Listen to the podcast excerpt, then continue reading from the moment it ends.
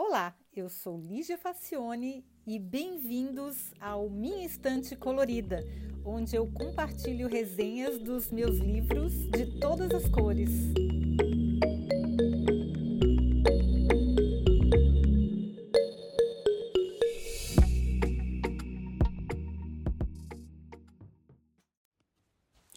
Olá, Olha, eu vivo reclamando do alemão, essa língua de bárbaros, mas estou em companhia ilustríssima, ninguém menos do que o célebre Mark Twain.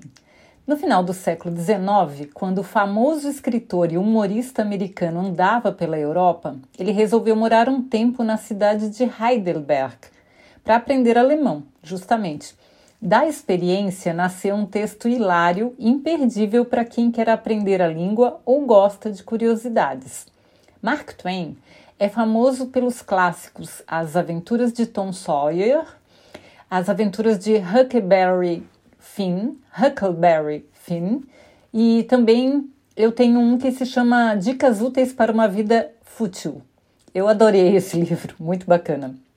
Bem, a gente pode é, resenhar esses aí depois, mas hoje a gente vai falar da versão bilíngue, alemão e inglês. Infelizmente não, não achei em português do livro Die Schreckliche Deutsche Sprache, ou em inglês seria The Awful German Language, alguma coisa como se fosse a horrorosa língua alemã. E aí ele descasca o idioma de Goethe. É muito, muito divertido. Bom, ele começa pelo básico, o absurdo dos gêneros dos substantivos totalmente arbitrários, mas imprescindíveis para qualquer frase simples que se queira construir. Por exemplo, moça é neutro, que é Mädchen. Parede é feminino, die Wand. E abóbora é masculino, Kürbis, der Kürbis e vai entender por que, ainda mais para alguém que tem a língua inglesa como mãe, né? Porque no inglês é tudo de, só tem um gênero, é muito fácil de, de, de colocar um artigo antes de um substantivo porque só tem um. Boi, aí esses dias eu conversei com uma amiga e ela me contou do drama que foi excluir a expressão Fraulein do uso cotidiano. E isso aconteceu há menos de 50 anos. E as pessoas resistiram um pouco. Por que, que é o problema com a palavra Fraulein? Porque seria o equivalente a senhorita em português, mas em alemão, as mulheres não casadas ficavam eternamente condenadas ao gênero neutro. Nem mulheres elas eram consideradas porque faltou um macho para dar a autorização para elas ser mulheres. É mole isso, gente? Ainda bem que hoje em dia não se usa mais a, a palavra Fraulein, porque ela realmente é, é, é absurda, porque é do gênero neutro. Bom, mas isso ele, o Mark Twain não fala, isso foi uma, uma digressão que eu fiz aqui. Depois, ele senta a lenha nas declinações, que parecem ter sido inventadas por puro sadismo, sem nenhuma utilidade prática a não ser causar pesadelos indescritíveis nos estrangeiros que sonham com nominativos, acusativos, dativos e genitivos, querendo atacá-lo na calada da noite. Gente, essas declinações são um pesadelo mesmo. A gente vive sem elas em outros idiomas e elas não fazem falta. É só para complicar mesmo. Essas declinações vêm do latim e são tabelas. Você tem que variar os adjetivos, o, os possessivos, enfim, tem que variar as palavras de acordo com o gênero da palavra que vem depois. É, aqui aquela outra se refere. E tem tabelas dependendo do caso, se é um pronome possessivo, se eu estou só demonstrando, se é, enfim, é, é uma complicação. São tabelas horrorosas que a gente tem que meio que decorar, porque não, não tem sentido, não dá para entender, né? não tem lógica. Então, meio, bem complicado. Sobre os verbos, o negócio fica muito engraçado, porque existe um fenômeno no alemão que faz com que alguns deles sejam despedaçados em duas partes sendo que uma fica no começo e a outra no final da frase. No meio segue a história inteira, cheia de, adjetivos, declinações e situações diversas. É muito complicado. Como em cada pe pedaço separado significa uma coisa diferente, você só entende o que a pessoa quer dizer depois que ela pronuncia a última sílaba. Olha que louco isso, gente. Twain escreve um texto em inglês usando essa regra que ficaria mais ou menos assim em português, tá? Bom, aí eu vou colocar a tradução que eu fiz para o português, é, fazendo, se fosse em alemão, como que seria escrito? Então, olha só, as malas estavam prontas e ele, par, depois de beijar sua mãe e suas irmãs e uma vez mais pressionar seu peito contra o de sua adorada Gretchen, que vestida com uma simples musselina branca com uma única rosa nas ondas exuberantes do seu lindo cabelo castanho, cambaleou pelas escadas, ainda pálida de medo e excitação da noite passada, mas cheia de saudade, descansando sua pobre cabeça dolorida, ainda mais uma vez sobre o peito de quem amava mais que a própria vida, tio. Então o verbo partiu foi dividido em duas partes, uma ficou lá no começo da frase e a outra ficou no final da frase. Vocês sentiram um drama, né? É muito louco essa língua. Bom, vocês podem não acreditar, mas o pior é que é assim mesmo. O Marx ainda reclama, entre outras coisas, sobre o comprimento das palavras. É que em alemão a pessoa pode criar seus próprios vocábulos como se fosse receita culinária. Cada um junta os ingredientes que achar mais adequados e você, pobre mortal, jamais vai conseguir encontrar o bolo no dicionário. É isso mesmo. Porque se a pessoa inventa uma palavra na hora, ela não vai estar no dicionário. Você vai ter que conhecer as palavras para saber onde é que elas se separam, onde, como é que é formada a palavra. Você vai ter que conhecer os pedaços para procurar os pedaços no dicionário e aí deduzir o que, que significa aquele bolo todo.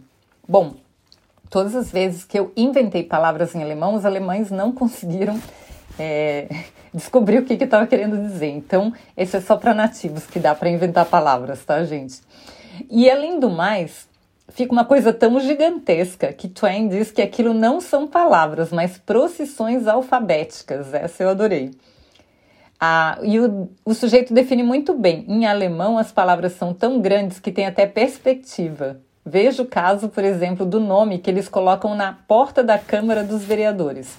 Eu vou tentar ler devagar, tá? Stadtverordneten Versammlungen. Isso tudo é uma palavra só. Que é, são os a Câmara de Vereadores. Sammlungen são, é uma coleção. É, Verordneten são os, os representantes e Stad são da cidade. Então é a Câmara de Vereadores da cidade. Então dá para sentir bem o drama, né? Bom, Mark ainda reclama com razão do fato de alguns vocábulos terem dezenas de significados e funções diferentes. Custava criar outras palavras específicas, gente. Isso é uma coisa que sempre me revoltou no alemão, porque sempre se disse que é uma língua muito específica. Como pode ser uma língua específica se uma palavra tem duas páginas de significados diferentes no dicionário? Aí não é tão específica assim, né? Era só criar outras palavras. Mas vou dar um exemplo. Zug por exemplo, pode significar tantas coisas com seus prefixos e sufixos que dá para escrever uma história inteira só com Zug. E com Schlag é a mesma coisa. Se alguém está estudando alemão, faça o exercício. É muito divertido e é desesperador também. Bom, enfim, Mark Twain termina o livro com sugestões bem-humoradas para reformar a língua alemã. Ele começa eliminando os dativos depois, sugere colocar o verbo sempre no começo e numa palavra só. E aí vai desfiando ideias de reorganizar a definição dos gêneros, respeitando a vontade do criador até eliminar todo o vocabulário, deixando apenas as palavras Zug e Schlag, com seus devidos prefixos e sufixos que já dão conta de quase tudo que se queira dizer na língua alemã. Essa foi muito boa. Bom, resumindo, Twain conclui: a partir dos seus exaustivos estudos filológicos, que um estudante aplicado leva 30 horas para aprender inglês, 30 dias para aprender francês e 30 anos para aprender alemão. É, gente, para mim só falta mais 20 anos. Eu já estou há 10 nessa luta e tá difícil. Bom, pode ser que seja um momento, mas eu gargalhei muito enquanto li o livro. Eu li esse livro logo quando eu estava começando a aprender alemão. Mas não mudou nada depois de tanto tempo. Apesar do Twain, como diz o meu amigo Kaká, acredito que se estudar bastante daqui a uns anos a gente vai conseguir latir direitinho como os nativos, porque esse meu amigo diz que parece que eles estão latindo em vez de falando. Não é bem assim não, né, Kaká? É, as pessoas que falam alemão parece que são um pouco brutas, mas é só a impressão, depois a gente acostuma. Bom, Se você quer se aventurar a aprender alemão, esse livro é praticamente obrigatório, porque aí você relaxa e ri bastante, ri de desespero, mas ri. E, mas é possível. Eu conheço várias pessoas que conseguiram aprender alemão depois de adultos, porque, claro, como criança é outra coisa, né, gente? A gente está falando de aprender um idioma depois de adulto, depois que você já tem uma língua mãe bem, é, bem fixa na sua cabeça. Inglês é uma língua mais fácil, pelo menos do ponto de vista da gramática, e a gente tem bastante mais contato, mas alemão realmente tem uma gramática muito complexa. E eu nem falei aqui dos números que são escritos e ditos o contrário. Em alemão você não fala 53, você fala 3 e 50. E imagina quando você quer falar que nasceu em 1975, você fala 1905 e 70. E aí você tem que fazer esse shift na sua cabeça enquanto uma pessoa fala bem rápido alemão e te dizendo quanto custou a coisa que você precisa comprar. É complicado, gente, mas olha, uma coisa eu garanto: de Alzheimer eu não vou morrer, porque é uma ginástica mental bastante pesada. Espero que vocês tenham se divertido. Não desanimem de aprender alemão um dia. Se alguém já começou, já deve estar bem encaminhado aí. E eu conheço gente fluente, como eu disse, é possível. Não é, não é fácil, mas é possível. Um dia eu chego lá. Tá bom? Espero que vocês tenham gostado. Eu vou deixar o link, se alguém tiver interesse em, em adquirir a, versão inglês-alemão que desse livro, que é bem divertido. Infelizmente não tem em português, olha aí a chance para alguém traduzir. E espero que vocês gostem e até o próximo episódio. Tchau!